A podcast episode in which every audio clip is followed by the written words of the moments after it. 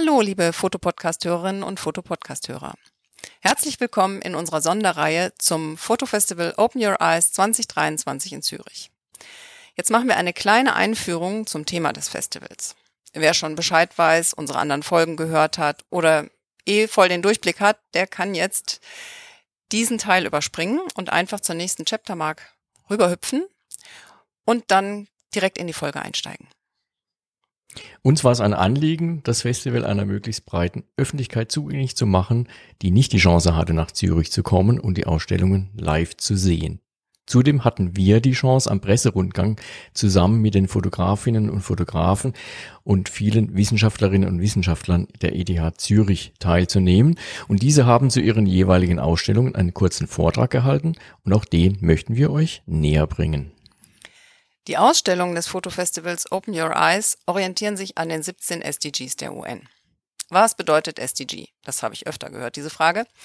Ich werde jetzt einmal versuchen, SDG unfallfrei auszusprechen und im weiteren Verlauf werden wir wieder die Abkürzung benutzen. SDG steht für Sustainable Development Goal. Ihr merkt ein bisschen ähm, sperrig. Im Deutschen heißt das in etwa globales Nachhaltigkeitsziel.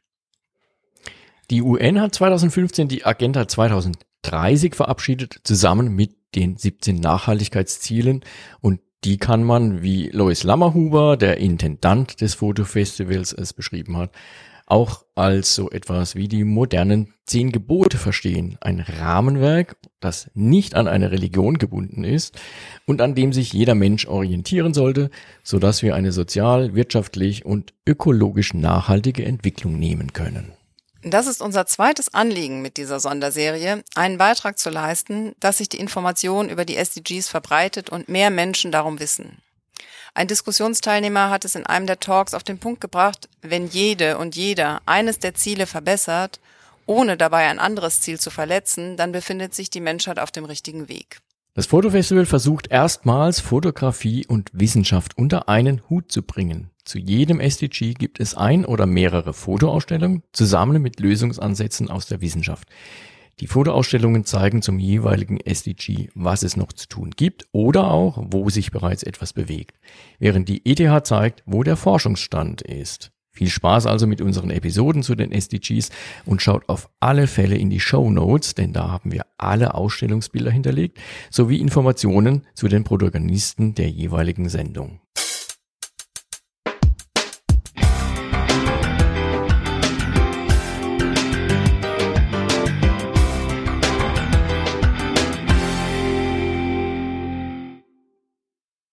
Hier geht es jetzt um SDG 7. SDG 7 ist bezahlbare und saubere Energie. Die Ausstellung, die Lois dazu positioniert hat, ist die Ausstellung von Cyril Jasbeck, Bauen Sie eigene Gletscher. Cyril ist ein slowenischer Fotograf, der sich sehr für Klimaschutz engagiert und mit Forschern zusammenarbeitet und schon überall auf der Welt zu dem Thema Fotos gemacht hat, um das auch präsenter zu machen und dem Gesichter zu geben. Und wir hören erst Lois, der ihn vorstellt, und dann ein paar Scherze von Chris de Bode, und dann spricht Cyril über sein Projekt. Viel Spaß!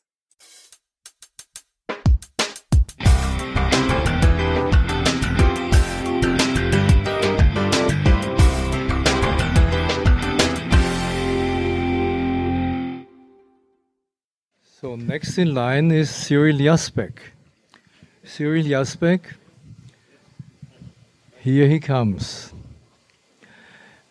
It's a beautiful coincidence that he is here together with Chris de Bode because I learned yesterday when we met first in person, he told me it's so funny that Chris is here because when he was a young student at the age of 16, he said Chris was kind his, uh, yeah, his mentor.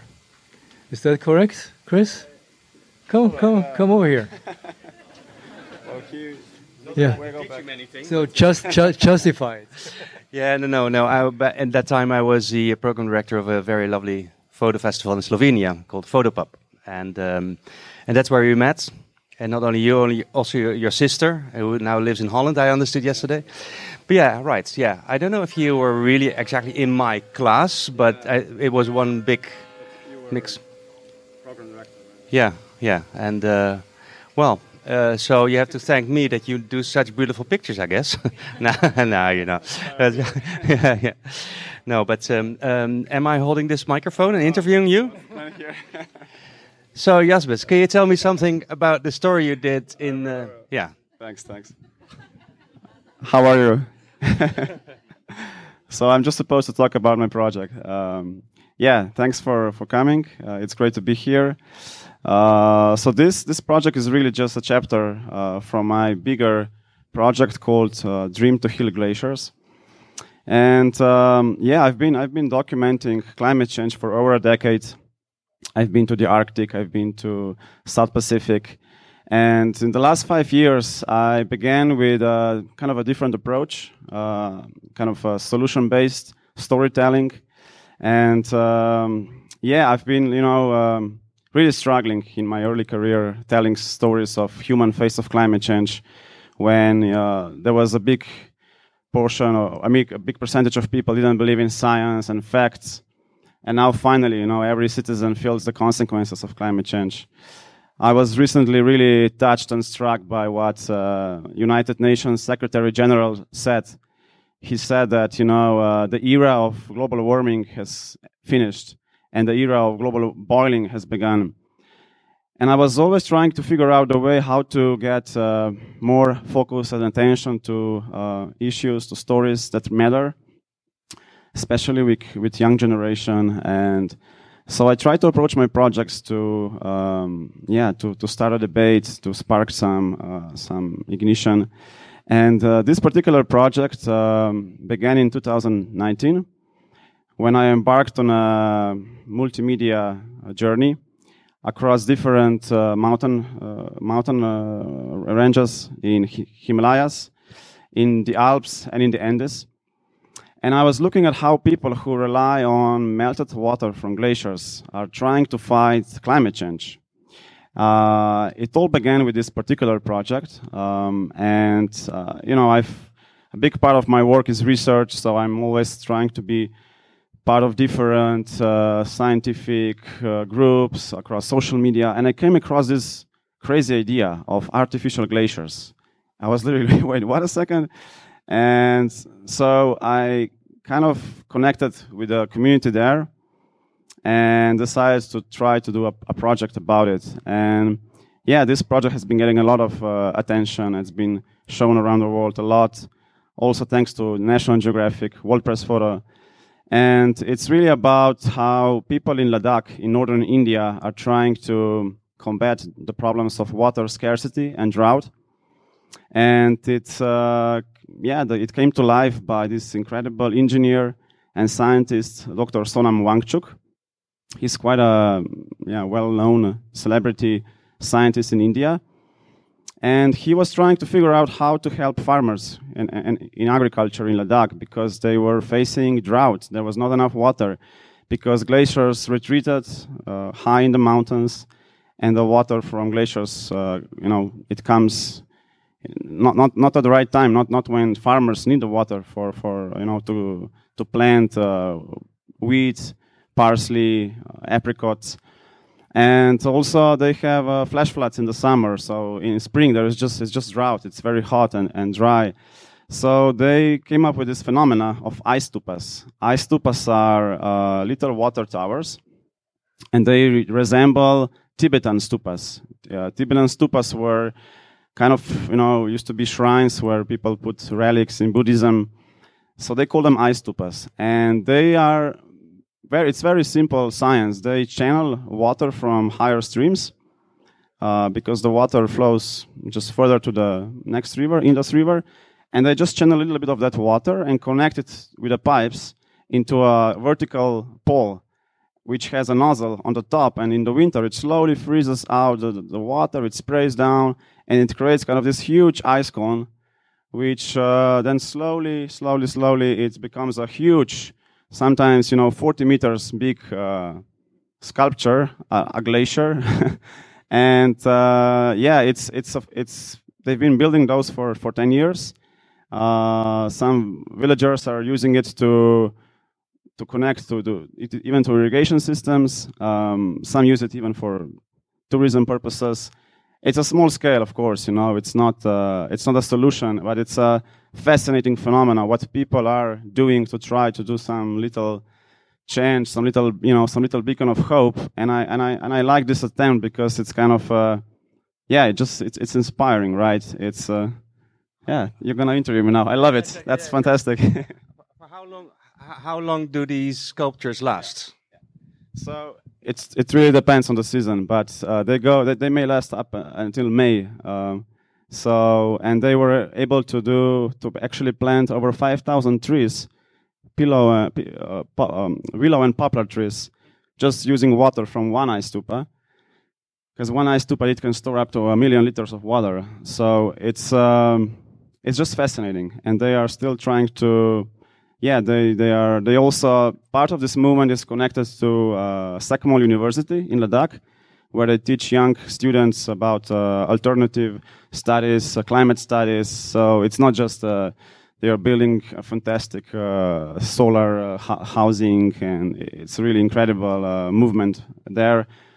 And the whole idea and the message is, they're, they're also using a lot of this promote different way of life. So they, they, they rely on Gandhi, what Gandhi said, and also what's that's what Sonam Wangchuk uh, often tells. You know, um, so they're, they're, they're, he often says um, uh, to live. Uh, he, he often his message to the world is please live simply, so we can simply live, right? Because they are really facing the consequence of incredible drought in, in, in this part of the world, and uh, yeah, it was. Um, a great. Uh, it's, it's, this is this project is just one of the chapters. So I did another project in the Alps, showing how scientists in the Alps are, are trying to to to to uh, approach with some solutions. And I was also in in Peru last year in the Andes, and I'm uh, trying to go even back to to Ladakh to to also do like a short film about this story. Uh, but it's been a bit difficult getting the right visas and things like that but yeah, this is um, this has been really uh, yeah, it's it's it's a project to meant to inspire to especially a young generation. Which uh, I mean, if, if if if there is a solution for for climate change, I think it's in the young generation to really become more aware because uh, they will be the next voters and they will hopefully vote green and and so on. But yeah, it's it's our job for, from storytellers to, to, to show what the world is doing right now. And um, well, I think you're a, a, great example also for your own kids, which you uh, you brought your, your kids along with you. Um, yeah. Um, and so, one last question: uh, Do you expect any uh, uh glacier cathedrals here in the Alps that we learned from Ladakh? That's a great question. So, ice stupa uh, have been built in Swiss Alps, actually because that's really I, I really believe I mean my life has been uh, a little I, well let me start this uh, that I've, I, I yeah I'll, I'll give it short but sometimes you're on assignment and it's really it's it's a special energy and you just meet certain people you know? So while I was covering this story there was a scientist that we just picked up on on the way to one uh, hiking trip with the and it was a Swiss doctor Swiss gla glaciologist Felix Keller, and uh, there is also he's smiling at me. That's Niklas, a uh, fantastic Swiss photographer, and uh, Felix is his uh, stepfather. So I, I, I, talked to Felix, and he tells me, yeah, we're also trying to do a few ice stupas in the Alps and test some technology. Well, a few years later, I did a story about his stepfather for National Geographic and spent a lot of time in Swiss Alps. Uh, but yeah, it's really incredible. Uh, let, let, me finish. I will finish. I won't be too long. Uh, I just want to say thanks to Lois for inviting me. I also want to say thanks to, I think, Ruth Eichhorn is here. Uh, so without Ruth, I don't think I would be here. Uh, and that's, that's why the festivals are so important. Because Ruth found me just, I just finished my master's in London and she saw my work, and a few weeks later, I was on a flight to Alaska for three weeks. Not bad, right? Um, yeah, I also want to say thanks to Karin uh, from Leica for, for all the work with the Leica award and everything. So yeah, thank you, photography community.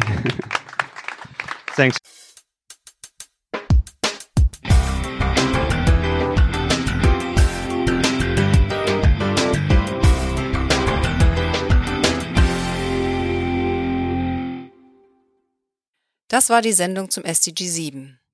Ich freue mich auf euch, wenn ihr wieder dabei seid bei SDG 8. Und tschüss.